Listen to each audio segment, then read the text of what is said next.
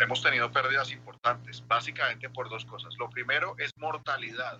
Las aves pues no estaban programadas, no están organizadas para que tengan un recorrido desde que salen de la granja hasta, la, hasta Bogotá, la planta de procesamiento. Eh, no estaban programadas para aguantar 20 horas de recorrido, sin comida y sin agua.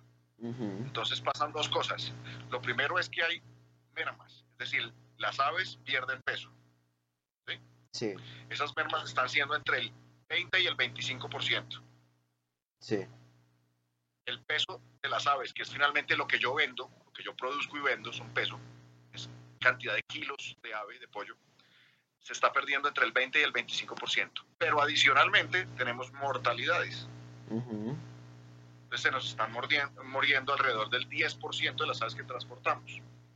Y en esto hay un tema adicional, no es solo por el tiempo de recorrido, sino también eh, porque en los represamientos que hay en las rutas nuevas, como hay mucho, mucho carro, mucho camión y frenan las, digamos, las, eh, el, flujo de carros lo frenan y a veces quedan una hora, dos horas, dos horas y media parados.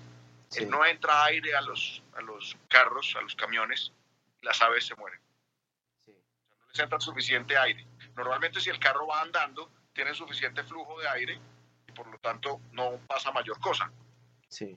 Pero en este momento, con los bloqueos que hay o con las paradas que hay, pues las aves se mueren.